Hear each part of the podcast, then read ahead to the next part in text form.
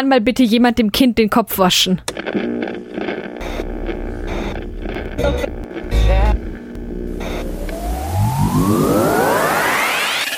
Hell yeah! Hell no!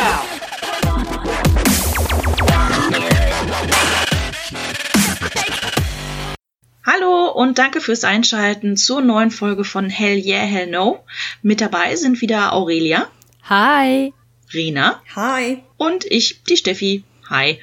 Genau, heute in der Folge geht es um etwas, was unserer Ansicht nach sehr häufig wenig besprochen wird, um das mal so zu formulieren, und zwar Familien, die im Hintergrund von Heldinnen und Helden stehen, sei es auch wieder hier in äh, Film, Buch, Comic oder Serie, ganz egal. Und da gibt es gute und schlechte Beispiele, wie immer eigentlich. und wir haben uns wieder natürlich auch für diese Folge was rausgesucht. Ja, wer mag denn einmal da anfangen? Ja, ich äh, werfe mich einmal vor den fahrenden Zug. Nein, ich habe tatsächlich ein bisschen gehadert mit der Auswahl, muss ich gestehen, weil wir haben, es gibt ja natürlich einmal so Geschichten, in denen die Familie klassischerweise Dreh- und Angelpunkt der Geschichte ist, was jetzt hier wahrscheinlich eher nicht so exemplarisch ist, weil das große Problem ist es ja meiner Meinung nach eher die Fantastik, also vor allen Dingen die Fantasy und die Science Fiction. Wir hatten ja schon mal in einer Folge über das wunderbare Trope Conveniently an Orphan gesprochen, nämlich dass Helden und Heldinnen sehr gerne aus äh, Gründen einfach Waisen sind, damit, keine Ahnung, die Eltern sie nicht aufhalten können. Man weiß es nicht so genau. Einfach weil es praktischer ist. Und da ich natürlich eher diese beiden Genre bevorzuge, hat es mich einiges an Recherche gekostet, äh, einen Roman zu finden, bei dem ich sagen würde, da ist das Thema Familie oder auch größerer erweiterter Familienkreis trotz allem irgendwie in die Handlung eingeflossen, obwohl es eben diese fantastischen Elemente hat und es nicht primär um die Familie geht. Und zwar rede ich hier im Speziellen von dem ersten Band der Trilogie Red Rising von Pierce Brown. Das ist eine, ja, Science-Fiction-Jugendbuchreihe, die schon, ja, zwei, drei Jahre alt ist, aber jetzt noch nicht so, also noch nicht schlecht gealtert ist. Die kam so ein bisschen raus in dem ganzen Zuge mit Hunger Games und so weiter und bedient eigentlich so ein bisschen diese typischen Sci-Fi-Dystopie-Elemente, die man aus anderen Jugendbüchern so schön kennt. Das Ganze spielt auf dem Mars in der Zukunft. Ich glaube, es wird irgendwann mal gesagt, es ist das Jahr 4000 irgendwas, aber am Ende ist es eigentlich total schnurz. Und wir folgen der Geschichte von Darrow, der ein sogenannter Roter ist, weil diese Gesellschaft, in der das Ganze spielt, in Klassen eingeteilt ist, die nach Farben sortiert sind. Die goldenen sind dann in dem Fall sozusagen die höchsten, die höchste Kaste, die man in diesem System erreichen kann und die Roten sind die niedrigsten. Und damit man das Ganze schön perfide macht, wissen die Roten gar nicht, dass sie versklavt sind, sondern die sind quasi Bergarbeiter in den Tiefen des Mars und denken am Anfang der Geschichte alle noch, dass sie dazu ausersehen sind, als Weltraumpioniere den Mars zu terraformen, damit die anderen Menschen und anderen Farben den Mars besiedeln können und wissen eigentlich noch gar nicht, dass die anderen schon längst da sind und sie einfach weiter ausgebeutet und versklavt werden. Und über diverse Umstände kommt Darrow dann halt dazu, dass er von einer so einer Art Rebellengruppe rekrutiert wird und die ihn in einen Goldenen verwandeln, weil er sozusagen die Regierung unterwandern soll, um dann die ganzen Sklaven und so zu befreien. Also typisch Jugendbuch eigentlich. Was ich aber an dem Buch ganz spannend oder schön finde, ist, dass A, am Anfang des ersten Bandes sich sehr viel Zeit genommen wird, diese Gesellschaft der Roten als Konstrukt überhaupt so zu etablieren, wie die leben, wo die leben, dass es verschiedene Clans gibt, die bestimmte Eigenheiten haben, wer mit wem zusammenhängt, wer mit wem auch verwandt ist. Zum Beispiel jetzt im Vergleich zu Hunger Games, wo man gefühlt ja nur Katniss Mutter und Schwester kennt, gibt es hier auch einen Onkel, eine Tante, es gibt mehrere Geschwister, die irgendwie auch verheiratet sind und Kinder haben und solche Geschichten, die auch am Anfang, ja, ich will nicht sagen super präsent sind, aber sie sind irgendwie da und bevölkern diese Szenerie. Das ist ja schon mal kommt gefühlt selten vor. Und vor allen Dingen werden sie trotzdem später oder bleiben sie Teil der Hauptfigur Darrow, wenn er halt von dort weggeht. Es gibt innerhalb des gesamten Buches, wenn er dann sozusagen auf diese Mission geschickt wird, die Goldenen zu unterwandern, gibt es immer ganz viele Erlebnisse, wo er denkt so, ah, es erinnerte ihn an den Tag, als sein Onkel ihm das und das beigebracht hat. Oder es erinnerte ihn an seinen Bruder oder an seine Schwester oder er muss an seine Mutter denken. Also das, diese, dieses wieder sich rückbesinnen auf, warum begebe ich mich auf dieses Himmelfahrtskommando Nämlich um meine Familie und meine Verwandten zu befreien, wird da ganz gut durchgetragen, ohne dass es einem auf die Nerven geht. So durchweg. Deswegen finde ich das, was das angeht, ein sehr gutes Beispiel, weil ich glaube, wir haben auch schon mal darüber gesprochen. Sehr oft in Büchern, gerade in Fantasy und Science Fiction, die Helden sich auf die Socken machen und dann Geschwister und Co. einfach irgendwie in der Versenkung verschwinden und man auch sich nie wieder fragt als Held, du, meine Schwester, was ist mit der eigentlich passiert? Also, ich finde, das haben sie hier ganz gut gelöst. Deswegen, ähm, ich weiß gar nicht, ob einer von euch beiden jemals überhaupt was davon gehört hat, weil es halt dann doch ein bisschen nischig ist als Jugendbuch. Aber ich finde, gerade was den Aspekt angeht, das sehr gut gemacht. Also vom Grundprinzip habe ich schon mal was gehört. Obere Kaste, mittlere Kaste, untere Kaste, ein Held aus der unteren Kaste. Das habe ich schon mal gehört, ja. Ja, ich sag ja, das vom, vom, vom Aufbau der Welt, die da passiert, ist das total 0815 YA, wenn es danach geht. Ne? Das lässt sich halt ganz gut weglesen. Man hat so ein bisschen Space Opera reingefeuert auf der einen Seite und auf der anderen Seite ein bisschen zu viel griechische und römische Mythologie, was das Ganze noch ein bisschen merkwürdiger macht. Aber trotz allem fand ich diesen Aspekt einzigartig, zumindest unter den Jugendbüchern, die ich in letzter Zeit gelesen habe und auch unter vielen Fantasy-Romanen, weil wirklich, ohne Witz, ich hatte so viele Dinge in der Hand. Der, der Name des Windes ist ja so auch ein relativ bekanntes Teil. Von Star Wars müssen wir gar nicht reden, vom Herr der Ringe müssen wir auch nicht reden und von ganz vielen anderen Sachen auch in denen einfach es keine Familie gibt. Das ist echt faszinierend. Also, ich weiß nicht, wie das bei eurer Recherche war, aber in meinem Film- und Bücherregal sind Familien sehr rar gesät. Also ich kenne Red Rising zumindest vom Namen her. Ich weiß gar nicht, irgendwie, wahrscheinlich habe ich schon das schon 10.000 Mal empfohlen bekommen und es noch bisher nicht gelesen. Aber ich, was ich jetzt tatsächlich ganz interessant finde, weil eben bin ja auch so ein Fantastik-Fan und das ist halt eben wirklich so der Klassiker. Familie sind ein Auslöser für die Story, aber kein Element der Story. Das ist so finde ich, immer so ein zentrales Problem oft. Und mein, wenn du es jetzt gerade mal, du hast selber schon die Hunger Games erwähnt, wenn du es jetzt mal das, was du gerade da beschreibst, mit dem aus Hunger Games vergleichst, mein, da ist es ja im Grunde so, diese Motivation, ihre Schwester zu retten, das ist der Auslöser für die gesamte Story der gesamten drei Bände. Mhm. Aber jenseits dessen ist da jetzt nicht so viel dran. Deswegen finde ich das ganz interessant, dass da eben auch offenbar so diese, ja, weil ich meine, deine Familie gibt dir ja auch im Guten wie im Schlechten einen Teil deiner Identität, dass das offenbar weitergetragen wird. Mhm. Vor allen Dingen ist es eins der wenigen Beispiele, die mir so in den Sinn kamen, wo es auch mal sowas wie eine, Ent also eine Verwandtschaft gibt. Mhm. Ne? Also es gibt ja so viele Geschichten, in denen es halt klar irgendwie vielleicht noch irgendwie Bruder, Schwester gibt, Mutter, Vater, mindestens einer von beiden ist tot. Es gibt keine Großeltern, es gibt keine Tanten und Onkels, es gibt keine Cousinen, es gibt nichts. Ja, als ob so auch die Eltern irgendwie aus so einem Vakuum gekommen sind oder die sind auch alle irgendwie gefühlt schon conveniently an orphan aus Gründen, damit man nicht zu viele Leute irgendwie am Start hat, die man mhm. bespielen muss. Also ich meine, in Red Rising ist es auch so, dass der Vater auch äh, von diesem Regime unterdrückt und getötet wurde und auch das irgendwie Teil der Handlung ist. Also ich sage ja, das bedient sehr viele YA-Klischees, die so vor vier, fünf Jahren sehr populär waren, trotz allem. Sind Aber immer noch populär. werden es wahrscheinlich auch bleiben. Aber ähm, was du schon sagtest, ich finde das mit dem, ja, so Identitätsstiften ganz interessant. Weil ich weiß gar nicht, ob wir den Exkurs zum Literaturcamp Hamburg machen möchten, Steffi und ich, aber wir haben dort ja eine Session besucht, die diesen schönen Titel hatte, es braucht ein Dorf, um einen Charakter zu erziehen, was von dem Spruch her kommt, es braucht ein Dorf, um ein Kind zu erziehen. Und dieses Dorf, was ja für mich irgendwie auch ein gesellschaftliches Bett ist, aus dem jemand kommt, ist echt oft nicht da. Mhm. Also, weil oft leben die Leute ja auch in der Einöde. Also so weit entfernt von irgendwelchen Nachbarn oder so. Ja, oder sie leben halt es ist oder was, was ich immer so unlogisch finde, weil man es gibt ne, das andere Klischee ist ja jemand kommt irgendwie aus einem Kaff und will da ganz dringend weg und hat da eben die Sehnsucht nach Abenteuer, aber du kriegst nie abgebildet, wer denn jetzt diese Leute aus dem Kaff sind, weil man gerade wenn du vom Dorf kommst, dann hast du da eine also wenn du nicht komplett eigenbrötlerisch bist, hast du da eine Menge Bindungen. Und auch das formt dich. Ich finde es dann immer äh, äh, sehr faszinierend, wie so etwas komplett verschwindet. So im Grunde der klassische Anakin Skywalker, nee, äh, Luke Skywalker, jetzt verwechsel ich sie schon, äh, der da in seinem Kaff, ganz schlimm, der da in seinem Kaff da auf seine, in seiner Wüste da rumhockt und du, äh, und dann in dem Moment, in dem da Tante und Onkel tot sind, absolut keine Bindungen mehr hat, wo ich mir so immer so denke, warum? Es Hm. ergibt so keinen Sinn.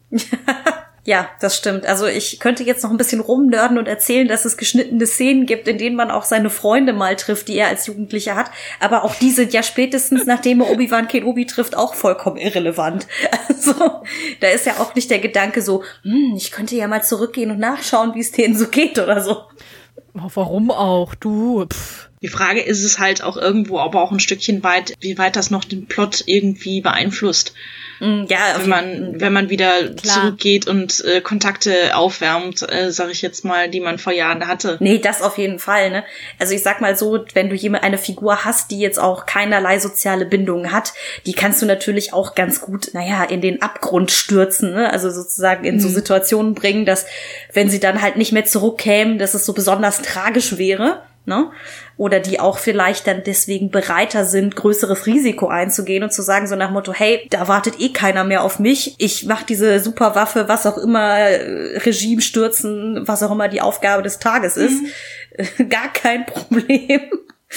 Weil ich glaube, was ich mich immer frage, ist, wenn es nämlich eine, ja, ein, ein, eine, auch vor allem eine positiv besetzte soziale Bindung gäbe zu Familie, zu Nachbarn, zu Kindern in der, in der, im Dorf, in der Stadt, wo man aufgewachsen ist, würde man nicht zurückkehren wollen? Würde es nicht auch Momente geben, in denen Figuren sich sagen, ach du, hier so, jetzt so, irgendwo in der nassen Zelle rumhocken und mich irgendwie aufopfern für andere Menschen, weiß ich nicht. Ich glaube, ich möchte wieder zurück in mein warmes Bett. Das kommt ja eher selten vor. Wobei das eben ja auch tatsächlich sehr, sehr gut funktionieren kann. Man denkt nur an Herr der Ringe. Das ist sehr, sehr groß äh, ausgespielt, wie die sich nach die Hobbits, also vor allem Frodo und Sam, sich dann halt nach ihrer Heimat zurücksehen und nach den Leuten da. Und das kannst du auch, also das kannst du auch mit so einer Weltrettungsmission super ausspielen. Es ist nur halt aufwendiger. Und du musst dir halt die Zeit nehmen, so etwas zu entwickeln. Das geht schon. Wobei ich jetzt da fast sagen würde, ja, bei den Hobbits funktioniert es, aber es gibt ja dann auch Figuren wie Legolas oder Aragorn, die halt so Ja, ja. gar keine Bindung zu irgendwem haben und auch die sind ja irgendwo hergekommen. Also Ja, dafür slidet dann halt äh, Legolas in den Filmen einmal da auf seinem Schild die Treppe runter und sieht cool Ja. aus. Gut, ist wahrscheinlich auch immer die Frage, wo man halt den Fokus hinlegen will und wer halt jetzt wirklich die wichtigsten Figuren sind. ne? Man kann jetzt leider nicht von Klar. jedem die Backstory irgendwie äh, beleuchten, aber Nee, aber eben du kannst halt auch tatsächlich jemanden so aus seinem Kaff kommen lassen und dieses Kaff vermissen lassen und trotzdem die große Weltrettung abziehen lassen. Das geht schon. Ich glaube, das ist halt auch immer so eine Frage von, wie viel emotionale Komplexität bilde ich ab. Weil mein, ich tippe auch mal stark drauf, dass es sehr viel einfacher ist, solche Erinnerungen auch und solch, so eine Sehnsucht im Text zu entwickeln, als zum Beispiel in einem Film. Weil du halt im Text sehr viel einfacher äh, einfließen lassen kannst, dass eine Figur sich daran erinnert, also sie sieht irgendetwas und dann dabei muss sie an eben ihren Onkel, äh, ihren Cousin, ihren besten Freund aus Kindertagen äh, denken, die sie alle schon länger nicht mehr gesehen hat, weil sie jetzt ja gerade auf Weltrettungsmission ist, aber die dann halt trotzdem im Text präsent sind und das geht halt im Film, wenn du nicht direkt die Gedanken der Figur abgebildet bekommst, ist das glaube ich sehr viel halt einen Dialog schwieriger. treten lassen zum Beispiel, ne? Ja, aber du, mein, nicht jede Figur äh, spricht immer jeden Gedanken, den sie hat, sofort aus. Ich sag nur, Nein, das ist also klar, ist aber wenn halt man noch das eine punktuelle zeigen will, es hat ja keiner gesagt, dass alles Hm. gezeigt werden soll. Es ging ja jetzt um diese eine Rückblende. Nee, nee, schon klar. Dann kann man das auch über Dialog machen. Man muss nicht immer die Gedanken zeigen. Ich sag nur, bei den Gedanken, also bei, bei den Gedanken im Text geht es, ist, ist die Schwelle sehr viel niedriger. So. ja, die ähm, Gedanken einzubauen, das ist ja das eine Ding, diese Figuren wieder auftauchen zu lassen, das wäre ja dann eher die Königsdisziplin, ne? Also ich sag jetzt mal, reden wir mal von Geschwistern oder so. Dass, wenn dann der Held oder die Heldin unterwegs ist auf ihrer Mission, dass die vielleicht auch mal wieder auftauchen könnten, weil oft ist es ja auch so. Vielleicht ist das so ein Ding nur in der, im YA, aber ich habe das Gefühl, das ist öfters so, dass du meinetwegen eine Familie hast, die, der Held, die Heldin macht sich auf den Weg und die Familie macht nichts. Also die bleibt halt in ihrem Dorf, weiß vielleicht auch von der Mission, aber oder weiß zumindest irgendwie keine Ahnung. Mein Gott, der Sohn, die Tochter ist weg und hält die Füße still. Also, das, ne, also, da wird so die Handlungsfähigkeit der Familie auch eher eingeschränkt. Aber es ist natürlich schwierig, das einzubauen. Die Leute müssen ja auch plottechnisch irgendeinen Sinn haben, aber das fällt mir immer wieder auf. Wahrscheinlich werden sie deswegen auch alle weggeräumt. So nach dem Motto, alle tot, kann auch keiner was machen. Das fände ich mal echt mal interessant. Ein Held, der erstmal Stubenarrest kriegt, weil er die bescheuerte Idee hat, auf einmal in drei Tagen kämpfen lernen und die Welt retten zu wollen. Stelle ich mir sehr lustig vor. Es wäre eine sehr unspannende Geschichte wahrscheinlich. Aber ja, keine Ahnung. Es ist halt manchmal schon, ähm, nicht manchmal halt häufiger sehr unrealistisch, wenn Eltern eingebaut sind beispielsweise, hm, egal ob jetzt alleinerziehend oder nicht, wie viel da irgendwie einfach okay ist. Ne? Und äh, mhm. sie da nichts tun. Also ich, ich weiß ganz genau, wie oft mein Vater gesagt hat, so nach dem Thema, ähm, wenn ich mit Freunden unterwegs war, ja, und, und passt bloß auf und so weiter. Und wenn da einer von denen Quatsch macht, du musst nicht jeden Quatsch mitmachen und so. Und wenn da einer Mist baut, mhm. dann bin ich so schnell da, ihr könnt mhm. nicht gucken, so schnell bin ich da. Ne? Und so einfach um zu helfen und zu beschützen. Ne? Und ja. das macht ja. ja. auch irgendwie was mit einem und ähm, das wird häufig halt auch ja. Dann eben in dem Zuge, was du sagtest, Lina, nicht ähm, mit einbezogen. Also es gibt aber auch gute Beispiele. Ja, das, das, das, das stimmt allerdings. Aber ich habe es einfach schon zu oft erlebt, dass auch im Zweifelsfall Figuren mit ihrer Familie im selben Haus sind und äh, über Seiten die Geschwister vergessen sind. Also die, da wird etabliert, es mhm. gibt Geschwister, aber die tauchen nie wieder auf. Das ist so, warum gibt es die dann überhaupt? aber ich weiß, was du meinst. Es gibt durchaus auch sehr gute Beispiele, aber äh, ich bin, bin auch sicher, wir kommen Achso, ja, ich hätte noch. jetzt tatsächlich ein bisschen davon erzählt, von meinem Beispiel, weil das ist Ach nämlich so, genau ja, das. So. das wäre tatsächlich von Guillermo del Toro die Verfilmung beziehungsweise die Animationsserie Trolljäger von DreamWorks auch gibt es auf Netflix und da geht es halt um einen Jungen, der von einem Amulett auserwählt wird, ja, in der Trollwelt unterhalb seiner Stadt böse Trolle zu jagen.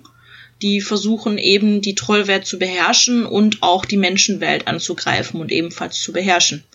Und anfangs wehrt er sich dagegen, dann findet es aber doch ziemlich cool. Sofort von Anfang an wird sein bester Freund Tobi mit eingeweiht, was ich auch sehr ungewöhnlich finde, weil Freunde, beste Freunde und Freundinnen sind auch nochmal so ein Ding, wo sie gerne dann auf einmal nicht mehr existent sind, obwohl sie am Anfang angesprochen worden sind und auch gezeigt worden sind, Interaktion mit dem Protagonisten oder der Protagonistin. Und er lebt halt mit seiner Mutter, der Vater ist nicht mehr da, sind halt wohl getrennt oder so und spielt auch gar keine Rolle mehr. Er ist die ganze Zeit für seine schwer arbeitende Mutter da, die arbeitet ähm, immer als, ähm, die arbeitet als Ärztin im Krankenhaus, macht ewig lange Schichten und er kocht immer für sie, er macht den Haushalt für sie, er versucht wirklich in der Schule gut zu sein.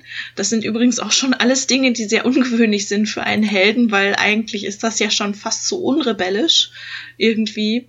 Und ähm, ja, aber sein rebellischer Akt ist dann eben, und das macht es dann wieder spannend, dass er versucht und das auch sagt, ja klar, könnte ich es meiner Mama sagen, ich erzähle sonst alles. Aber genau das mit diesem Trolljäger-Dasein, wo ich jetzt auch noch quasi nachts parallel versuchen muss, da Trolle zu jagen, die böse sind, möchte ich ihr nicht sagen, weil ich weiß, sie würde sich so viel Sorgen machen, sie würde es mir entweder verbieten oder einfach selber nicht mehr zurechtkommen vor Sorge. Ich, ich habe ich Angst vor. So, und das möchte ich einfach nicht. Und gar nicht so einfach, wenn du halt irgendwie, keine Ahnung, Troller hast, die gefühlt drei Meter groß sind und die dann irgendwie in deinem Keller rumrocken, dass die Mutter das nicht rauskriegt. Und irgendwann kommt es aber doch raus.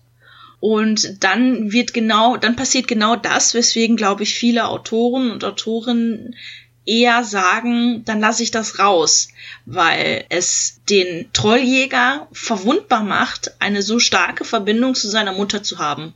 Einer seiner Gegner macht sich diese Verbindung nämlich zunutze, bändelt mit ihr an und belegt sie mit einem Fluch, an dem sie am Ende auch fast stirbt. So. Und das alles, um den Trolljäger eben von dem zu bekommen, was die Bösen wollen halt. In dem Fall wollen sie ihm die ganze Zeit sein Amulett klauen. So, und das ist natürlich ein schwieriger Punkt. Und sie verliert bei der Aufhebung des Fluches ihr Gedächtnis. Sie vergisst, dass sie wusste von den Trollen, dass ihr Sohn Trolljäger ist und alles. Und sie bittet ihn eindringlich, und das fand ich so auch sehr, sehr besonderen Moment, ihr später wieder davon zu erzählen, dass es die gibt. Und er entscheidet sich mhm. wieder dagegen und erzählt es ihr nicht. Am Ende kommt es doch wieder raus und dann wird's richtig abgefahren. Die Eltern seiner beiden besten Freunde, die auch Bescheid wissen und sogar mitkämpfen, erfahren auch davon und reagieren total unterschiedlich. Ne, also da ist die eine Großmutter, wo einer wohnt, ähm, und die ist so, ach, das ist ja irgendwie toll, was, äh, was mein kleiner Enkel da macht. Die andere ist Stadträtin, die Mutter von einer anderen Freundin ist Stadträtin und sagt, ich rufe jetzt die Polizei, das lassen wir uns nicht bieten. Die müssen doch was tun. Naja, die Polizei kann bei solchen Trollen nicht viel machen. Wirklich nicht. Weil das sind mystische Wesen mit sehr viel Kraft und nee. Ne? Also das haben sie komplett rausgeholt in all seinen Schwächen, diese Familienbindung, und haben sie in einer Art und Weise so breit ausgepackt, wie ich es selten irgendwo gesehen habe. Und es hat so gut funktioniert. Ja, es ist mehr Arbeit, aber ich finde, sie kann sich verdammte Hacke auch richtig lohnen. Ich finde es ja schon alleine erstaunlich, dass in dieser Serie der beste Freund sofort mit eingeweiht wird und dass es auch so weitere Kreise zieht. Oder auch die Art und Weise, wie, wie heißt der denn nochmal, der Protagonist? Ich habe ja leider nur die ersten zwei Folgen bisher gesehen, aber dass er halt auch versucht, seine Mutter zu beschützen, indem er es ihr nicht sagt. Der Klassiker ist ja eher dieses so, nein, ich wende mich von dir ab, damit der Feind keine Macht über dich hat, bla bla. Ja, ne? genau. So, ähm, Drama. Drama. Äh, Jim übrigens, habe ich selber gerade nicht gesagt. Jim. Jim, ja. Ich finde, das ist eine sehr interessante Wechselwirkung zwischen Mutter und Kind vor allen Dingen auch. Es ist halt irgendwie nicht dieses, die Mutter muss die ganze Zeit das Kind beschützen und ist auch nicht, das Kind wendet sich ab und äh, spricht nie wieder ein Wort mit ihr, damit sie nicht in Gefahr gerät, sondern es ist irgendwie ja eine schöne tiefe Bindung da, die irgendwie ja auch Sinn macht, weil sie so eng zusammenleben, auch vor der Ja, genau. Es wird halt fortgeführt und nicht dann auf einmal ist es weg und dann ist es egal, nachdem die Einleitung da war, nur um den Protagonisten als total sensiblen, netten, höflichen, kompetenten Kerl darzustellen. Manche machen ja auch gerne das, die nutzen das quasi als, naja gut, es gibt das Plot-Device, nennen wir es mal Character-Device, um jemanden so darzustellen. Das passiert, finde ich, relativ häufig mit Familie, dass aufgrund der kurzen Kommunikation am Anfang Charakterzüge des Helden oder der Heldin dargestellt werden und dann verschwinden die anderen. Aber wieder, wenn klar ist, wie die Person tickt und die sich das Buch, der Film, die Serie dreht da halt nicht. Und Das wirkt wesentlich authentischer und erfrischender als das, was immer die letzten Jahre so häufig gemacht worden ist und immer noch gemacht wird mit, tja, hat halt niemanden. Wie praktisch. Ja, das, äh, das absurdeste Gegenbeispiel, so dass ja, das ist so ein bisschen das, was da offenbar ein Trolljäger ist, ja auch so ein bisschen spiegelt, ne, spiegeln würde, wäre ja dann die, wenn die Mortal Instruments Bücher da von Cassandra Clare mit, wo es dann auch ja tatsächlich, wo es, oder wo es so literally so eine ähnliche Situa Ausgangssituation ist mit eben, äh, wie heißt sie, Clary, die da mit ihrer Mutter alleine lebt. Und dann wird die Mutter random in ein Koma versetzt. Und das Kind steht halt wirklich alleine da und improvisiert sich da so durch die Gegend. Und wo das eben, oh, oh, also wo ich auch immer von Anfang an mir gedacht habe, warum musste das da dieser selten blöde Move sein, die wirklich in ein Koma zu versetzen und einfach, also das ist so, so diesen Quasi-Tod ähm, für den Plot da auszuführen, anstatt das einfach vernünftig zu entwickeln. Vor allen Dingen, es war so faul. Weißt du, sie will die ganze Zeit ihre Tochter beschützen, aber kaum taucht einer von der anderen Seite auf, zack, Koma. Ach, verdammt. Wo ich mir Ja, so denke, so- hä, du warst doch auch Kämpferin oder wie sich das da, ähm, ich weiß gar nicht mehr. Ich habe Also bei in, in der ganzen Buchreihe ist auch was Familienbeziehungen angeht, da, da ist sehr der Wurm drin, sagen wir es mal so. Das klingt auch ein bisschen nach diesem typischen, wir mussten dann irgendwie die Mutter wegräumen, damit es irgendwie diesen, ähm, ich weiß nicht, wie man das im Deutschen nennt, aber im Englischen spricht man ja immer von diesem inciting incident, ne? Also, dass irgendwas die Handlung so lostritt. Ja, da war es halt so, einmal war die Mutter der Auslöser für die Handlung und zum anderen war es dann auch noch so, die Mutter hätte aufdecken können, dass diese angeblich inzestuöse Beziehung, die sie dann eingeht, keine inzestuöse Beziehung ist, sondern nur eine Lüge, Gedöns, stranges Zeug. Ich wollte gerade sagen, das klingt wirklich merkwürdig. Ja, nee, sie glaubt eine Weile, sie hätte sich in ihren Bruder verliebt und dann kommt raus, dass der Typ gar nicht ihr Bruder ist und das hätte halt die Mutter sofort aufdecken können, wenn sie da ich merke gewesen schon, Rina wäre. hat das total verdrängt. Wir haben, wir haben die Serie ja, gebingewatcht. ja, das ist so.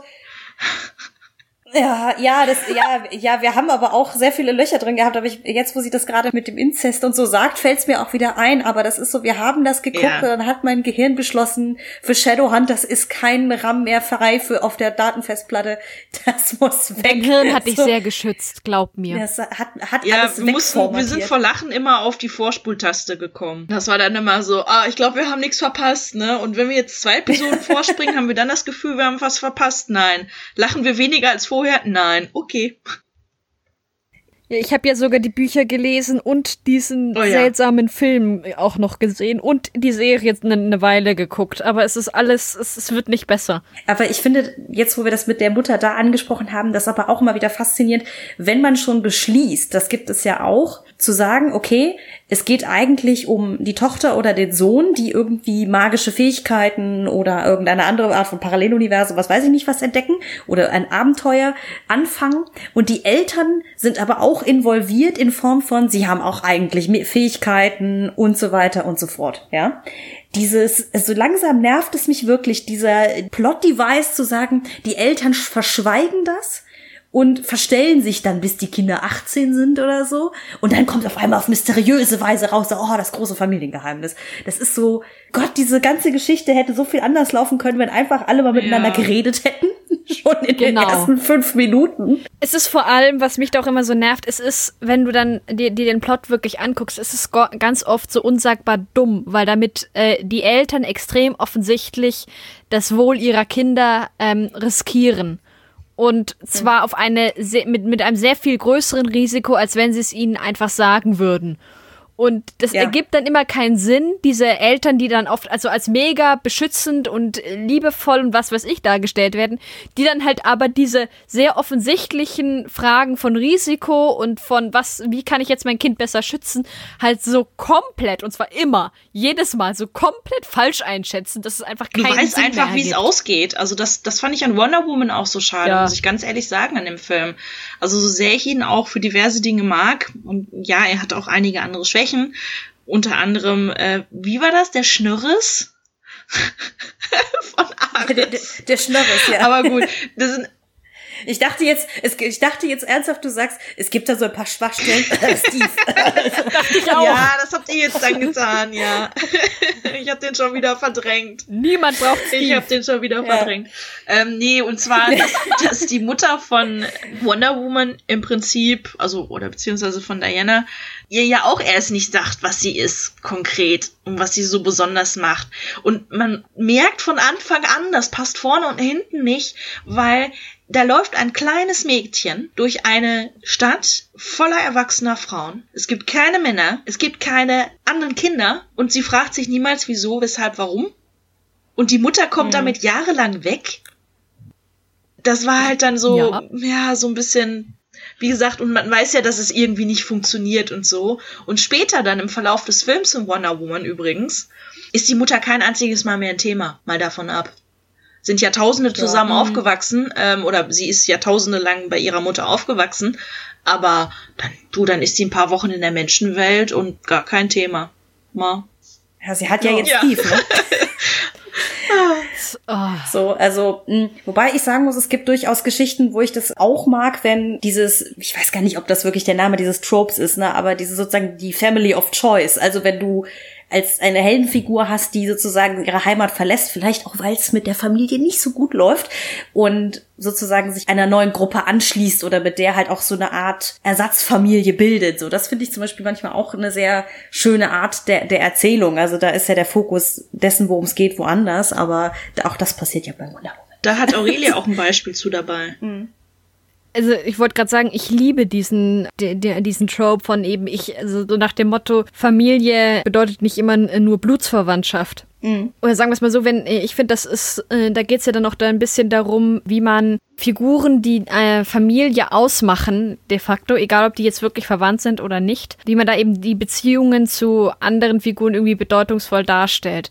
Und das kann manchmal, wenn es wenn etwas als Freundschaft beginnt und dann aber so zu so einer Familienbeziehung in der im Laufe der Story wächst, finde ich viel bedeutungsvoller werden. Ich meine, es ist auch so ein Grund, ähm, ich mag die Ice Age Filme sehr, sehr gerne.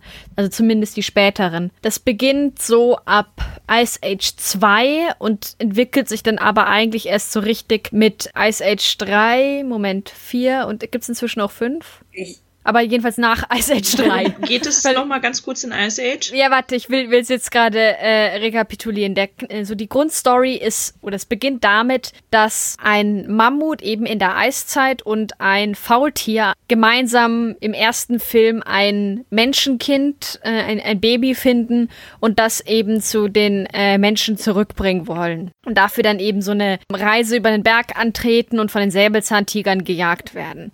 Und am Ende äh, des Films tun sie sich dann mit einem Säbelzahntiger zusammen, mit Diego. Und so, das ist dann das Kernteam, mit dem dann sich die weiteren Filme entwickeln. Und im, mit dem zweiten Film oder im zweiten Film spielt die ganze Story sehr stark damit oder dreht sich sehr stark darum, auch so um Identität und um die Frage, wo gehöre ich eigentlich dazu? Weil Manny, das Mammut, ja, passend.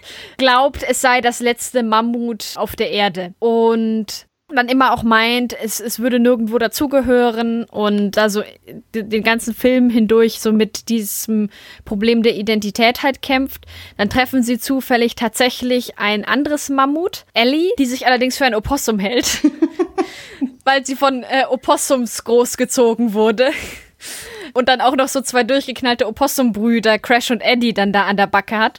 Es dreht sich halt so der Konflikt neben anderen Sachen, äh, aber ganz entscheidend, oder auf emotionaler Ebene ganz entscheidend darum, wer sind die Figuren eigentlich einzeln? Ist äh, Manny jetzt wirklich so das letzte Mammut, das es noch gibt? Und auch wenn Ellie sich jetzt wie ein Opossum fühlt, ist sie jetzt eigentlich doch ein Mammut und hat sie auch sozusagen eine Verpflichtung, äh, ihre Artgenossen zu suchen und so. Und das kämpft da immer so ein bisschen mit so Identitätsfragen eben aufgrund von auch von Familie. Und das ist, was ich da immer sehr, sehr, sehr schön finde, ist, dass am Schluss sehen diese beiden Mammuts dann tatsächlich eine große Herde anderer Mammuts. Aber anstatt sich äh, denen anzuschließen, bleiben sie bei ihrer durchgeknallten Truppe eben mit diesen beiden Opossum-Brüdern, dem Faultier Sid und diesem Säbelzahntiger Diego.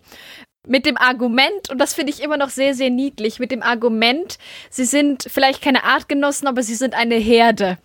Und daraus, das ist so dann diese äh, Grundkonstellation, die wird dann auch noch in den späteren Filmen weitergeführt. Aber das ist immer, ich finde das sehr, sehr niedlich, weil wie dann da in diesem Film oder in diesen Filmen aus dieser Herdenidee im Grunde eine Art Wahlfamilienidee entsteht. Und die gehören halt alle zusammen. Die sind vielleicht nicht von derselben Art und nicht miteinander verwandt oder so, aber die sind halt im Grunde eine Familie, eine Herde. Das finde ich sehr, sehr niedlich. Ja, ich glaube, ich habe gerade sagen, sie bauen das ja auch immer weiter aus, wenn ich mich recht erinnere. Ich muss gestehen, ich habe, glaube ich, nur Filme eins bis drei gesehen. Und beim ersten Teil ist es ja auch schon so, ich glaube, dass Sid rettet Money, Money rettet Sid sowieso die ganze Zeit. Also auf jeden Fall irgendwie nach wieder einer brenzligen Situation. Das glaube ich, das Faultier so sagt so, wow, wir sind die krasseste Herde, die ich je gesehen habe. Ja, und genau. dieses nach dem Motto so, keiner will uns haben, weil ja, ich glaube, war es nicht so, dass das Faultier auch von zu Hause vers- verstoßen wurde, weil es allen anderen auf die Nerven ging oder so? Ja, das, das ist sogar noch besser. Die haben ihn einfach zurückgelassen und er hat verschlafen, dass die anderen aufgebrochen sind, um vor der Eiszeit zu fliehen. Und sie haben ihn einfach da gelassen. Das ist auch noch lustig. Im vierten Teil taucht diese Familie wieder auf und lädt dann die noch durchgeknalltere Oma äh, bei denen ab und sagt so, Sid, kümmer du dich um die, äh, die nervt uns. Und dann ist so das nächste nervige Familienmitglied, das da jetzt dann auch noch aufgenommen wird und das dann auch noch ständig gerettet wird, wo das dann noch weiter äh, weitergeführt Ach wird. Gott. Ja, ja, Witzig, ist ein bisschen super. andersrum, ne? Sonst die Geschichten eher so, ich äh, komme von vielen, wenn ich nicht gerade Waisenkind bin, und werde zu einem Einzelnen oder zu einer Einzelnen und hier genau andersrum, ich bin ein Einzelner, eine Einzelne und werde zu vielen. Also hin zu einer Familie quasi. Genau andersrum eigentlich. ist auch genau das, was ich da sehr, sehr schön dran finde, weil die eben, die, diese Figuren wachsen da zusammen und wachsen da dann eben ganz offensichtlich nicht nur als Freunde zusammen, sondern eben so einem, ja, Wahlfamilienstatus. Das kommt aber auch echt selten vor, weil ich finde, was du jetzt auch beschreibst, wenn vor allen Dingen auch dann andere, naja, also sozusagen die Artgenossen der jeweiligen Figuren ja dann nochmal auftauchen und so, dass dieses Thema Familie schon auf so möglichst viele Weisen ja da bespielt wird. Ne? Also einmal natürlich im Zentrum das Thema der Wahlfamilie, Gott, ich denke die ganze Zeit an Blauwale, wenn ich das sage. ähm, die Wahlfamilie, aber halt auch, wenn du sagst, wenn zum Beispiel von Sid die Faultierfamilie wieder auftaucht und so, selbst die sind ja dann noch da und irgendwie existent und machen Dinge. Das ist ja nicht so wie, ja, wir haben jetzt erklärt, warum er alleine ist und dann tauchen die nie wieder auf. Gut, die tauchen nicht direkt im ersten Teil wieder auf, aber ähm, dass, dass es trotzdem immer mal wieder so in Betracht gezogen wird. Es ist nicht so dieses, dass die sind jetzt alle tot.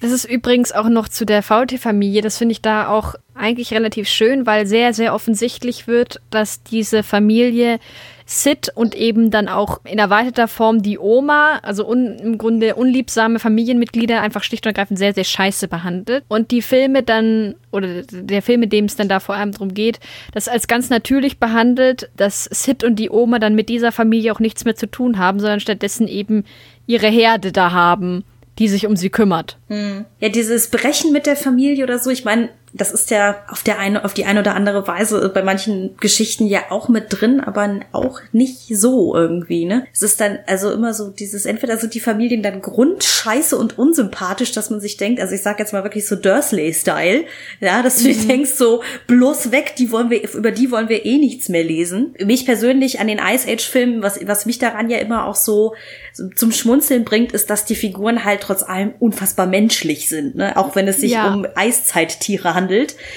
Die Marotten, die Art, wie sie miteinander umgehen und so, sind ja so zutiefst menschlich und auch weniger fantastisch, als man bei dem Setting meinen würde. Das, da sind manchmal, wie gesagt, auch mit dieser Oma, ich glaube, diese eine verrückte Oma oder Großtante oder so, die gibt's wahrscheinlich in jeder Familie. Da kann man sich halt einfach so fantastisch hineinversetzen. Oder mhm. auch dieses, entweder ist man selber das schwarze Schaf oder es gibt mindestens eins in der Familie oder sowas, ne? Das haben sie da schon echt extrem gut gemacht und ich finde, das fehlt einigen anderen Geschichten sehr. Also auch diese familiären Momente zu schaffen und den Raum zu geben in in einer Geschichte. Über, übrigens, ich habe da mal äh, einen Brief geschrieben oder so hinaus. Ja, was mich da auch immer wieder dran fasziniert, wenn ich die mal wieder gucke, ist, diese Herde wächst dann ja und dann ist es so ein bisschen so quasi großfamilienmäßig, die sich halt alle umeinander kümmern, aber es gibt dann halt noch die kleineren Gruppen dazwischen drin. Dann sind dann eben die beiden Mammuts mit ihrem Kind und diese beiden äh, Opossumbrüder, die auch immer noch so ein bisschen abgekapselt zusammengehören. Und gleichzeitig und, und, so auf diese Weise bespielt dann die Story immer mal wieder auch ganz verschiedene Formen von Familie auch nochmal. Weil zum Beispiel im dritten Teil findet Sid, das Faultier, drei Dinosaurier-Eier, zwei, äh, drei äh, T-Rex-Eier und brütet die aus und hat dann plötzlich, äh, ist dann alleinerziehende Mutter, nennt er sich selber, von drei Baby-T-Rexes. Und dann kommt die wütende Mutter irgendwann an und dann versucht er mit dieser wütenden Mutter zu verhandeln, wer wann die Kinder haben kann, dass sie sich die, doch die Erziehung teilen könnten. Und dieser große T-Rex, der da nicht, nicht gewillt ist, das zu verhandeln, die Kleinen, die allerdings inzwischen Sid sehr, sehr mögen, das ist sehr, sehr niedlich aufbereitet. oh Gott. Ja. Ich stelle mir, also ich glaube, den Teil habe ich weiß gar nicht, ob ich den gesehen habe mit den Dinosauriern. Ich stelle mir das gerade einfach nur vor, wie der auf diesen drei Eiern drauf liegt. Gott. Es ist auch, es ist super lustig. Also tatsächlich, ich finde, dass die auch eben in dem Moment, in dem diese Herde dann wirklich so konstituiert war und dann eben diese ganze Familienmotivik so unterschwellig besser rauskam, fand ich eben auch, dass die Filme sehr, sehr besser geworden, sehr viel besser geworden sind. Das beginnt halt erst so richtig ab Teil 3. Mhm. Muss man sich vielleicht Teil 3 und 4 doch mal angucken. Ich glaube, also wie gesagt, ich kann mich nicht nur so rudimentär dran erinnern. Ich kenne echt nur den ersten sehr gut und den zweiten habe ich ein, zwei Mal gesehen, aber hm. Also ich habe tatsächlich die, ich glaube, es gibt inzwischen sogar einen fünften. Ich überlege gerade. Es gibt ja halt manchmal auch so Geschichten, ich sag jetzt mal wie bei Shrek oder so, ne, da werden es ja auch immer kontinuierlich mehr Figuren, die mhm. da rumeiern, die ja auch so eine Art Wahlfamilie bilden. Da ist es wieder das Wort, ich habe wieder den Wahl im Kopf. Gott, Hilfe. Geh raus aus meinem Schädel. Nee, aber da gibt es ja auch dieses, diese Konstellation mit irgendwie dem, dem Oger, der Prinzessin, die sie retten und dem Esel, mit denen es halt losgeht. Und dann werden das ja auch irgendwie immer mehr Figuren dass dann ihre Eltern noch auftauchen und irgendwie der Esel mit einem Drachen Eseldrachenkinder hat, keine Ahnung. Das ist so ähm, niedlich. So, und dann natürlich auch die Prinzessin und äh, Shrek zusammen auch Kinder und dies und das und jenes. Ich weiß allerdings nicht mehr, ich habe da auch nach dem zweiten oder dritten Film aufgehört, weil es mir dann äh, äh, zu viel vom selben war. Ich weiß es nicht. Und ich glaube, deswegen habe ich auch bei Ice Age immer gedacht, so, nee, davon brauche ich nicht mehr. Es ist auch, ich finde tatsächlich auch die Shrek-Filme Nee, äh, also, oder werden tatsächlich, finde ich, äh, so ab dem zweiten, dritten Teil irgendwann auch wirklich mehr vom selben. Bei Ice Age ist tatsächlich so, ich finde den zweiten Teil ziemlich langweilig, aber drei und vier habe ich sehr, sehr oft gesehen und gucke den auch immer wieder sehr, sehr gerne, weil es eben da so ein bisschen so ein, ja, so eben durch diese vielen kleinen Geschichtchen, die da auch drin stecken, eben dieser, dieser bunt zusammengewürfelten Herde, finde ich, ist, wird das irgendwie, weiß nicht, diverser oder ähm, ein bisschen kreativer. Hm. Schade eigentlich, dass sowas dann immer eher in Animationsfilmen vorzukommen Was scheint. Ne? Mhm. Ein Grund mehr, einfach Animationsfilme zu gucken dieses, also dieses Thema, dass Familie mehr so gespielt wird. Also wenn ich jetzt kurz so durchstreife, irgendwie bei auch die Unglaublichen geht's ja auch um eine Familie, wobei die ich jetzt außen vor lassen würde, weil die Familie direkt betroffen ist, als, also die sind der Plot sozusagen. Ja, also halt, die Familie ist der ist Protagonist. Also ja, quasi. Ja, das meine ich. Ja, das meine ich. Oder halt irgendwie jetzt bei Ice Age oder bei Shrek oder sowas, diese, vielleicht liegt es auch einfach daran, dass natürlich Animationsfilme sich mehr für Humor eignen, weil das ist ja auch immer so ein Ding, wenn du halt High Fantasy schreibst, gibt es relativ wenig Raum für Gefühlsduseleien. Und damit meine ich jetzt nicht das epische Haldir stürzt sich in den Tod, sondern für diese kleinen, intimen Momente, die halt Familienmitglieder oder Freunde miteinander teilen würden. Mhm. Wisst ihr, was ich meine? Oder seht ihr das anders? Mir geht es da ganz genauso. Ich mag das tatsächlich sehr, sehr gerne. Deswegen mag ich eben auch gerade Animationsfilme oft sehr, sehr gerne, weil da eben dieses, tatsächlich diese Bindung, die halt Familie im Guten wie im Schlechten ausmacht, dass die halt da oft sehr viel ausführlicher abgebildet wird, auch in so Kleinigkeiten. Allein diese Humorsache da der Grund ist. Hm. Also klar, wir hatten jetzt Animationsbeispiele, wo wir das besser empfunden haben. Aber ob das jetzt wirklich mhm. anwendbar ist auf alles, hm, würde ich noch mal im Auge behalten. Wüsste ich jetzt aus dem Kopf halt nicht, aber das Gegenteil halt auch nicht.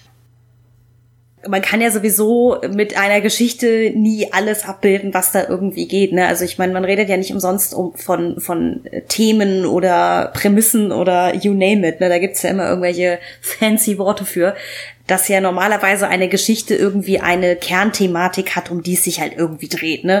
Ich sag jetzt mal, ist es gut gegen böse oder ist es der Familienzusammenhalt oder die Frage, was bedeutet Familie eigentlich überhaupt und so weiter. So, und je nachdem, wo du den Fokus hinlegst, nur da kannst du halt wirklich dann mehr Augenmerk drauflegen, ne? Wenn du halt eine, eine Geschichte über, ich sag jetzt mal, einen CIA-Agenten in einer mexikanischen Großstadt erzählst, dann wird die Wahrscheinlichkeit sehr gering sein, dass er ab und zu ja, mal bei seiner Mama das ist jetzt eine thematische Unterscheidung und keine der Art und Weise, wie etwas gezeigt wird. Das eine Animation, das andere real, ne? Also, weißt du, was ich gerade meinte? Nicht die thematische Unterscheidung, sondern ihr habt ja gerade gesagt, dass eher in Animationsfilmen Familien besser dargestellt werden. Und ich würde tatsächlich sagen, ich würde nicht mal sagen, dass das unbedingt so ist, nur weil unsere Beispiele heute sehr animationslastig sind, was die positive Darstellung angeht. Ne? Das wollte ich jetzt sagen. Dass mhm. das thematisch anders ist, ist immer klar. Das ist aber völlig unabhängig das Thema. Erstmal davon, ob das reale Schauspieler sind oder ob das ein animierter Film ist. Hm, ja, gut, das, das stimmt. Es kann höchstens sein, dass eben in Animationsfilmen oft dann so ein bisschen, weil die Zielgruppe ohnehin schon Kinder sind und dann Eltern, also oder oft dann auch die Protagonisten Kinder sind, damit sich die Kinder wiederum mit denen gut identifizieren können, dass dann die Eltern sowieso schon im Plot präsenter sind, automatisch aufgrund der Zielgruppe. Ich glaube, das ist so, dass dann einfach die Schwelle geringer ist. Aber ich denke auch, das geht grundsätzlich ja, das überall. Ich halt, ja. Also es ist, ähm, jetzt muss ich gerade überlegen, mhm. warte mal, wenn die Zielgruppe älter ist und wo dann vielleicht so in der Pubertät äh, meint man gemeinhin zu glauben, dann wollen sich alle Jugendlichen von ihren Eltern eher so abnabeln und so, was ja auch durchaus sicherlich häufig zu beobachten ist oder man es selber erlebt hat. Hm, dass das vielleicht erklärt, warum dann so gewisse Urban Fantasy Sachen oder so, wo die Protagonisten auch irgendwie 16, 17 sind oder so, dann eben gerne die Eltern nicht da sind oder im Koma sind oder was weiß ich, eben um darzustellen, für die Zielgruppe mit 16, 17 kannst du auch selber schon Dinge wuppen, ne? Quasi als Bestärkung nochmal. Ja. mhm. als vermeintliches äh, Anvisieren dessen, was sie halt selber schaffen wollen. Beziehungsweise, da ist es ja auch oft so, glaube ich, oder meiner Wahrnehmung nach zumindest, dass eben für äh, gerade so ein Young Adult ist dann eher die, die, die beste Freundin oder der beste Freund die zentrale soziale Bindung, so der dann die, diese Protagonisten alles erzählen.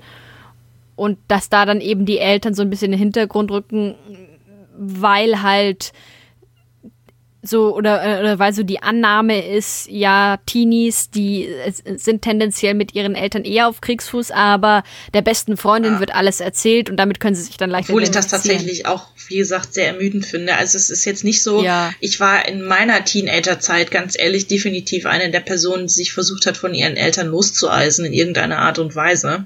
Mal mehr, mal weniger offensichtlich. Und ich würde trotzdem jetzt, obwohl ich jetzt sagen könnte, wenn ich sowas lese, wo der Protagonist oder die Protagonistin 16, 17 Jahre alt ist und das auch macht, könnte ich ja sagen, ah ja, so war das damals bei mir auch und aber die erlebt noch coole Abenteuer dabei natürlich bin ich dessen aber eigentlich mhm. müde. Ich will tatsächlich gerne mal lesen von einer guten Bindung oder hören, ähm, was sehen von einer guten Bindung zu den Eltern, wo die eben nicht weg, wegrationalisiert werden, weil dem Autor, der Autorin das andere zu kompliziert erscheint oder Okay, das war jetzt sehr negativ ausgedrückt. Es gibt sicherlich auch noch andere Gründe, warum man das tut, aber ich, bei mir kommt es eben mittlerweile so negativ mhm. rüber weil es wirklich ja. schwierig ist, so Familie, mhm. Freunde ähm, und anderes soziales Umfeld auch noch ähm, konsequent einzubauen. Das ist schwierig, weil das an jeder Ecke 3000 Was wäre wenn Fragen sind, die alle umzusetzen, ja. die Bücher einfach mal noch dicker machen würde, die Serie noch länger ja. und aus dem Film irgendwie ein Vierteiler statt ein Einteiler oder so. Ja, beziehungsweise ich habe das Gefühl, dass gerade in der Fantasy oder äh, Science Fantasy oder wie auch immer dann ja gerne diese Kniffe genommen werden. So wenn es dann Bindungen gibt, dann gibt es immer den entweder den irgendwie abtrünnigen Vater, der irgendwie eigentlich heimlich für die Bösen arbeitet oder wie gesagt, ich äh, habe ja von Karl Mayer die Krone der Sterne gelesen, was ja auch so ein bisschen in diese 60er, 70er Jahre Space Opera Schiene reinschlägt. Da ist es auch so, dass irgendwie drei Viertel aller wichtigen Menschen in diesem Universum irgendwie miteinander verheiratet, verschwägert, äh, verwandt oder sonst irgendwas sind. Und der Klassiker halt ist irgendwie, es gibt drei Brüder, von denen dann irgendwie der jüngste doch irgendwie König von äh, Absurdistan geworden ist, weil die anderen zwei durchgedreht sind, was weiß ich nicht was. Und dann der eine zum Piratenkönig geworden ist und jetzt wollen sie sich alle gegenseitig abstechen und so.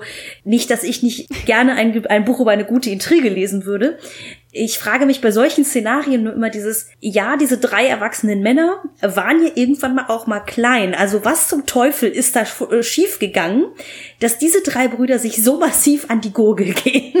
so. Das ist überhaupt so was, was mir ganz besonders in so alles Mögliche, was eher auf Jugendliche abzielt, aber auch sonst überall, gerade so in der Fantastik so oft fehlt, so irgendwelche Stories mit Geschwistern, die tatsächlich mal durch dick und dünn gehen und nicht früher oder später einander ein Messer in den Rücken rammen.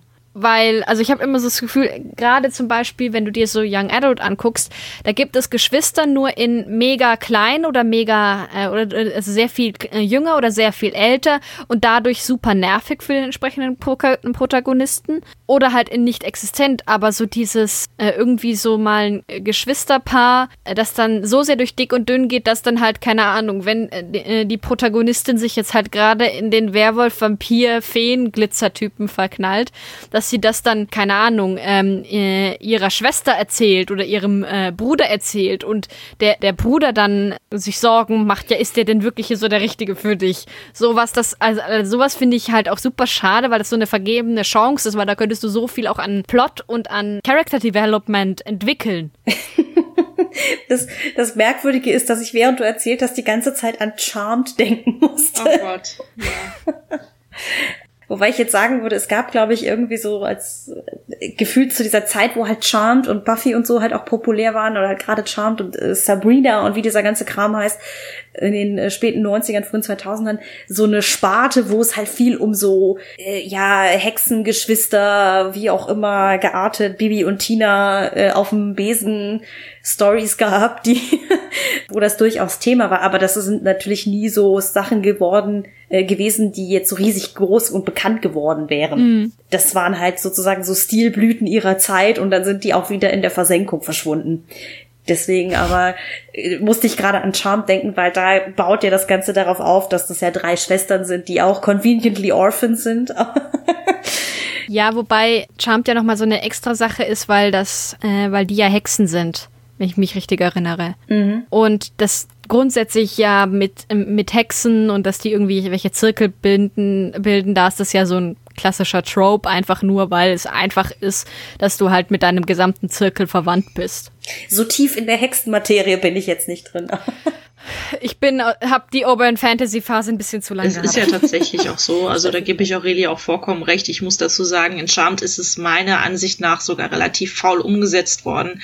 Das Potenzial, was daraus hätte entstehen können, weil die beiden, die beiden Schwestern vor allen Dingen, mhm, das Trio, die beiden, das Trio, die drei, ähm, so häufig sie sind, sie werden sehr unterschiedlich dargestellt, ja, so versuchsweise, aber dann irgendwie doch immer wieder Friede, Freude, Eierkuchen ist.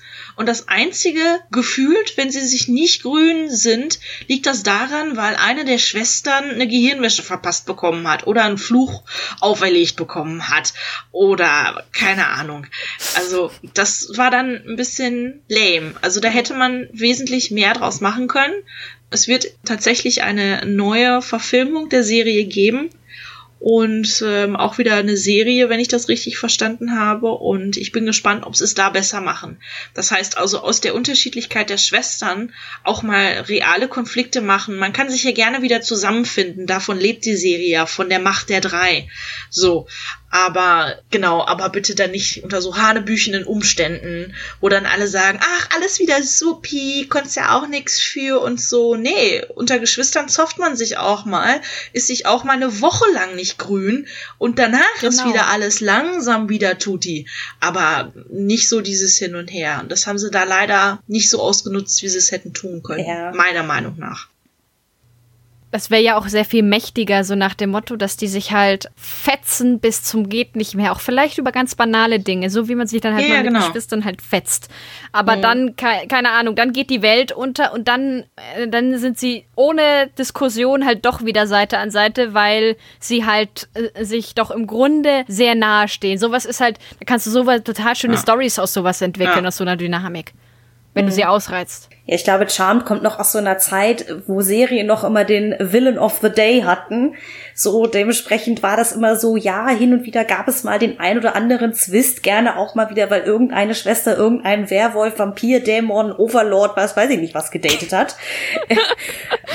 So, aber dann musste man ja spätestens bis zum Ende der Episode sich wieder vertragen, weil sonst geht ja das Konzept nicht auf. Ja, es war halt damals, wie du schon richtig sagtest, halt dann doch anders. Das wirkt sich natürlich auch darauf aus, wo wir jetzt in den Serien mhm. eher haben, dass wir mehrere Folgen umspannende Plots haben, wo man am Ende einer Folge selten eine Auflösung eines Konfliktes hat, ist das damals natürlich ganz anders gewesen, ja. Also dann muss es praktisch, mhm. ja, stimmt, dann muss es praktisch wieder Friede, Feuer, der Eierkuchen sein. Okay. Ja, deswegen, ich bin gespannt, ob sie das äh, dann bei der neuen Serie dann eben so modern auch erzählen, ne? wie du ich schon denke, sagtest, was sie daraus machen. Ich, ich denke, weil wenn ich mir jetzt angucke, sie haben ich hätte nie gedacht, dass Star Trek irgendwann mal sein Format modernisiert wirklich. Also sie haben es quasi schon getan, aber für meine Verhältnisse nie weit genug. Und jetzt haben sie mit der neuen Serie auf Netflix, ähm, die jetzt seit 2018 da ist, tatsächlich gerade im Vergleich zu solchen alten Sachen wie Next Generation dieses ähm, Monster of the Day Ding wirklich komplett überholt und der Konflikt geht über die ganze Staffel mit so Plots und allem, wo du immer wieder da so sitzt, wow, okay, cool. Deswegen hoffe ich, dass die Chance für Charmed auch da ist. Das, weil das Publikum, glaube ich, heute sowas auch eher bereit ist zu sehen, im Gegensatz von vor viel zu langer Zeit. ja, rechnen wir besser mal nicht zurück. Ich muss immer ein bisschen schmunzeln, wenn das mal auf Tele 5 oder sonst irgendwie auf so einem Sender ja, läuft. Das ist ja am liebsten über, am liebsten über die Mode.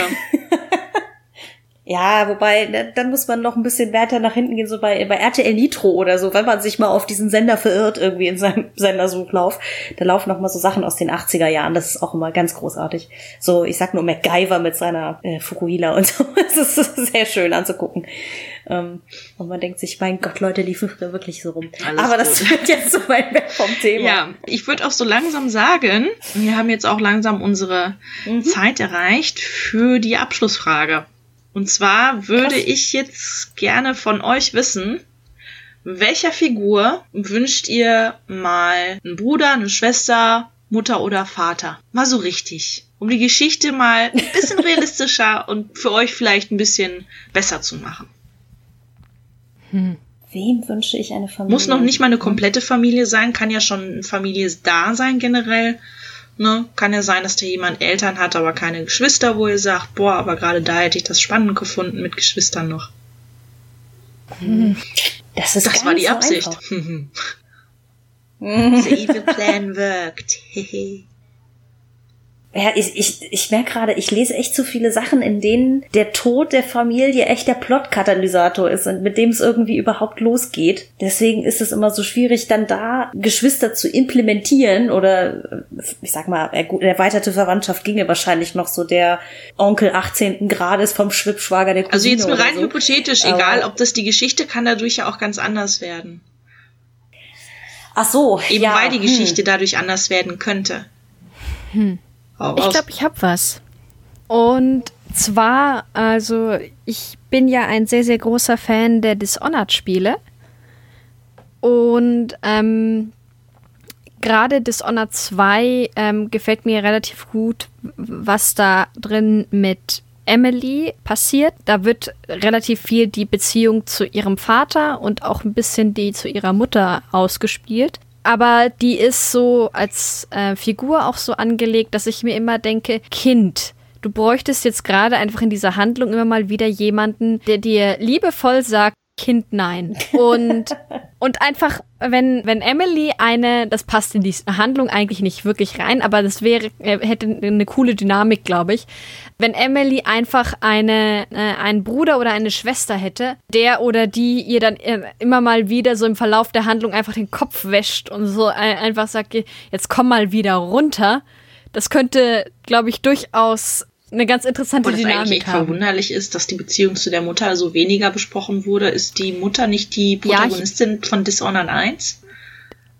ich will es nicht, nicht großartig spoilern, aber das ist halt tatsächlich, oder vielleicht ist es auch nur meine Wahrnehmung, aber mir mir ging es mit Dishonored 2 immer so, als wenn du als Emily spielst, weil du, da kannst du wählen, ob du als Emily oder Corvo spielst, dass du dann halt dir, dass dann eben Emily automatisch so ein bisschen auf die Spuren ihrer Eltern geht und so auch so ein bisschen die, die Frage beantwortet, wer sie denn eigentlich ist ähm, weil sie eben in der Stadt dann unterwegs ist, in der ihr Vater geboren und aufgewachsen wurde, aber gleichzeitig sich auch die ganze Zeit fragt, wie kann sie denn eigentlich eine gute Kaiserin werden? Wie kann sie denn die Fußstapfen ihrer Mutter eigentlich auch vernünftig treten? Und das, das spielt so ein bisschen mit dieser gesamten Identität Also dann aufgrund doch ihrer Eltern. weil es jetzt gerade so klang, nicht so viel mit ihrer Mutter, mehr mit dem Vater. Äh, Ja, die sind, das, das Ding ist einfach nur, die Mutter ist ja schon, äh, stirbt ganz zu Beginn in Teil 1 und ähm, in Teil 2 ist dann halt, je nachdem mit wem du spielst, ist, also wenn du als Corvo spielst, ist Emily versteinert und ausrangiert. Wenn du als Emily spielst, ist Corvo versteinert und ausrangiert. Das heißt, die sind beide nicht da. Und Emily ist auf sich allein gestellt und je nachdem, äh, wie du spielst ähm, und wie sich die Handlung entwickelt, ist sie halt ein Fall für, kann mal bitte jemand dem Kind den Kopf waschen. Okay. Und Rina, wie sieht's bei dir aus? Ja, also ich bin schon mal froh, dass Aurelia mich auf die Idee gebracht hat, auch mal über meine Videospielsammlung nachzudenken, weil da werde ich, glaube ich, eher fündig als, als äh, bei der Suche nach Antworten in meinem Bücherregal, das ich gerade sehr ähm, hasserfüllt angestarrt habe. Ich habe nämlich gerade überlegt, also ich meine, wir haben, ich habe zwar schon mal über ähm, Horizon Zero Dawn gesprochen, wo ja Aloy, also die Protagonistin, auch als ja, einsamer Wolf, sage ich mal, dargestellt wird, was ja auch Sinn macht im Sinne der Handlung, weil sie auch auf so einer Identitätssuche ist, in dem Fall ja auf der Suche nach ihrer Mutter. Sie hat ja dann diesen Mentor, der sie halt großzieht, der so eine Art Ersatzvater ist, aber sobald der halt weg ist, ist da halt auch nicht mehr viel. Und ich habe mich gerade gefragt, ob wie das wohl so wäre, wenn da eine Figur mal auftauchen würde, mit der zu der sie eine engere Bindung hätte, die vielleicht auch familiärer Natur ist, weil das kommt da nämlich in dem Spiel mega zu kurz. Also da ist klar dieser Mythos der Mutter natürlich irgendwie thematisch weiter im Vordergrund. Deswegen ist es ja so, wie es ist. Aber ich mag das eigentlich immer ganz gerne, wenn so Protagonisten wirklich irgendwie geerdet werden durch Familie. Einfach irgendwie. Ja. Der fehlt sowas total. So, weil sie halt, klar, sie hat dann so tausend und drei Bindungen, die sie aufbaut zu den ganzen Figuren in dem Spiel, aber da ist nie jemand dabei, der so richtig an sie rankommt wieder. Ne? Und deswegen habe ich mich gefragt, was eigentlich wäre, wenn da irgendwie noch Verwandtschaft gewesen wäre, aber hm. Deswegen war ich gerade so ein bisschen am Hadern, was die Auswahl angeht, weil so dieses, es ist halt ein Gedankenexperiment, ne? weil so also viele, viele der Sachen wirklich dadurch äh, überhaupt erst entstehen, dass die Familie nicht da ist oder gesucht wird oder die Knochen der Familie ausgegraben werden müssen irgendwo, dass wenn dann plötzlich so ein familiärer, also nicht ein familiärer Mensch, wenn ein Familienmitglied auftauchen würde, plötzlich so diese ganze Handlung wahrscheinlich gar nicht mehr funktionieren würde. Aber machen wir schon wieder zu großen Kopf. nur ganz kurz noch äh, ergänzend zu deinem, was von mit dem geerdet sein. Das ist nämlich auch etwas, was ich total liebe. Das ist auch übrigens etwas, was ich an Mass Effect Andromeda sehr, sehr cool finde, weil da ist tatsächlich, äh, da spielt oder ähm, da, ist, da, da wird in der Handlung so ausgespielt, wie die beiden Protagonisten Zwillinge, die beiden Geschwister, ähm, du kannst dann eben wählen, ob du weiblich oder männlich spielst und die, die Beziehung, die die beiden haben und das äh, und ähm, der jeweils Nicht-Protagonisten Zwilling erdet halt dann auch im Dialog den Protagonisten-Zwilling, der da gerade die Weltrettungsmission hat, dann mit blöden Sprüchen ziemlich gut. Und sowas ist halt eine total schöne Dynamik. Mhm. Und jetzt muss Steffi noch einen raushauen. genau. ähm, ja, tatsächlich wäre das bei mir ein Comic namens The Swords of Glass. Und da geht es um Yama, die quasi Waisenkind wird, weil ihr ganzes Dorf mehr oder minder abgeschlachtet wird, nachdem ein gläsernes Schwert vom Himmel gefallen ist. Und der böse Obermufti in der Gegend, der sowieso immer schon alle terrorisiert, will das unbedingt haben. Und im Zuge dessen gerät er halt mit den Dorfbewohnern aneinander tötet sie alle und die Kleine rettet sich alleine in den Wald und wird von einem alten Ritter ja, oder älteren Ritter, der eigentlich quasi nicht mehr kämpft, gefunden und auch aufgezogen und merkt recht schnell, wie Rache besessen sie ist. Sie will wirklich jeden Tag kämpfen, jeden Tag will sie genau das, was er eigentlich gesagt hat, will er nicht mehr machen. Allerdings ist sein Interesse diesen Typen, gegen diesen sie selber ankämpfen will, so groß, den auch niederzubringen, dass er es trotzdem macht. Und ihr hätte ich ganz gerne mal ein Geschwisterkind gewünscht. Man hätte ja sagen können, dass die zusammen zufällig dann in den Wald gelaufen sind und überlebt haben, weil ich finde halt, dass so eine Rache-Story relativ schnell einseitig werden kann, weil es links und rechts häufig nicht mehr viel gibt. Ich bin jetzt, ich habe jetzt gerade den ersten Band nur mhm. gelesen, deswegen kann sein, dass es generell noch anders kommt, was ihre Sichtweise des Themas Rache angeht. Aber da wünschte ich ihr halt zum Beispiel dann, ne, von wegen Familie, wie würde dann dieser Rachegedanke bei ihr aussehen? Ist dieser überhaupt nur so stark, eben weil niemand überlebt hat? Was wäre, wenn noch ein Geschwisterchen da wäre? Würde das mittrainieren? Würde das genauso dieses Thema Rache sehen wie sie vielleicht? Oder eben ganz anders? Würde sie trotzdem ihre Pläne verfolgen? Das fände ich tatsächlich mal einen spannenden Zusatz weil diese Konstellation Meister und Schüler mhm. habe ich jetzt sehr häufig gesehen das trübt nicht, dass es ein wunderbarer Comic ist, überhaupt nicht, aber es ist ein bisschen überholt und ich finde, da hätte der Mut zu einem Geschwisterkind noch ein paar interessante Aspekte mit reinbringen können. Ja, es erzeugt nochmal so einen emotionalen inneren Konflikt, der irgendwie ganz spannend genau, sein könnte deswegen. an der Stelle, ne? Also, weil, also Rache ist zwar auch immer ein starkes Motiv, so als über das man halt schreiben kann. Ich finde aber auch bei so reinen Geschichten, wie du gerade das beschrieben hast, fühlt es, äh, hörte es sich jetzt zumindest so an, dass das sehr zentral ja. ist und das ist die Motivation dieses Charakters und so weiter. Und so funktioniert Rache ja auch nicht. Also das ist ja nicht so, als ob jemand 24-7 im Rachemodus ist und nur darauf wartet, noch mehr Leute abzuschlachten, sondern es ist ja oft auch ein sehr langer Prozess, bevor man dann denjenigen endlich meucheln darf, dem man, an dem man sich rächen möchte. Und was macht man so in der Zwischenzeit, während man seinen fiesen Rachefeldzug plant? Sie trainiert halt also, jeden Tag. Das, es wird halt Ja, aber das ist halt, wie du schon sagtest, halt Ja. super einseitig, ne? Das ist so dieses Ja und gibt's da noch andere Dimensionen dieses Charakters? Also gibt es eine weiche Seite, eine liebende Seite, eine zweifelnde Seite? Nee. Das wird ja dann scheinbar Nee. nicht beleuchtet. Eben. Also das, das findet halt nicht statt und man könnte das dann über eine andere Figur halt zumindest ein bisschen auslagern oder zumindest zu Reflexion zwingen über Dialog durch die Andersartigkeit des Geschwisterkindes zum Beispiel. Und ich würde sagen Geschwisterkind und nicht irgendein, irgend, irgendwer, weil bei der Tatsache, dass alle anderen tot sind, dieses Geschwisterkind einfach eine sehr prominente Stimme in ihrem Leben wahrscheinlich wäre. Eben weil sie das letzte Familienmitglied ist neben ihr selber äh, oder wäre. Ja. Also ja, da ist halt nicht viel mehr. Deswegen vermisse ich halt so ein bisschen so eine andere Stimme. Also sie ist da relativ kaltblütig auch. Lebt halt die ganze Zeit bei dem Typen und bekommt von dem Sachen beigebracht und ist mehr oder minder bereit, ihn auch dann, als er nur einen Moment zögert, bezüglich ihrer Rachepläne zu sagen, okay, ciao, dann von hier an alleine. Was schon fast Okay. erschreckend ist. Sie finden sich direkt aber wieder zusammen, aber trotzdem, ja, deswegen. Okay.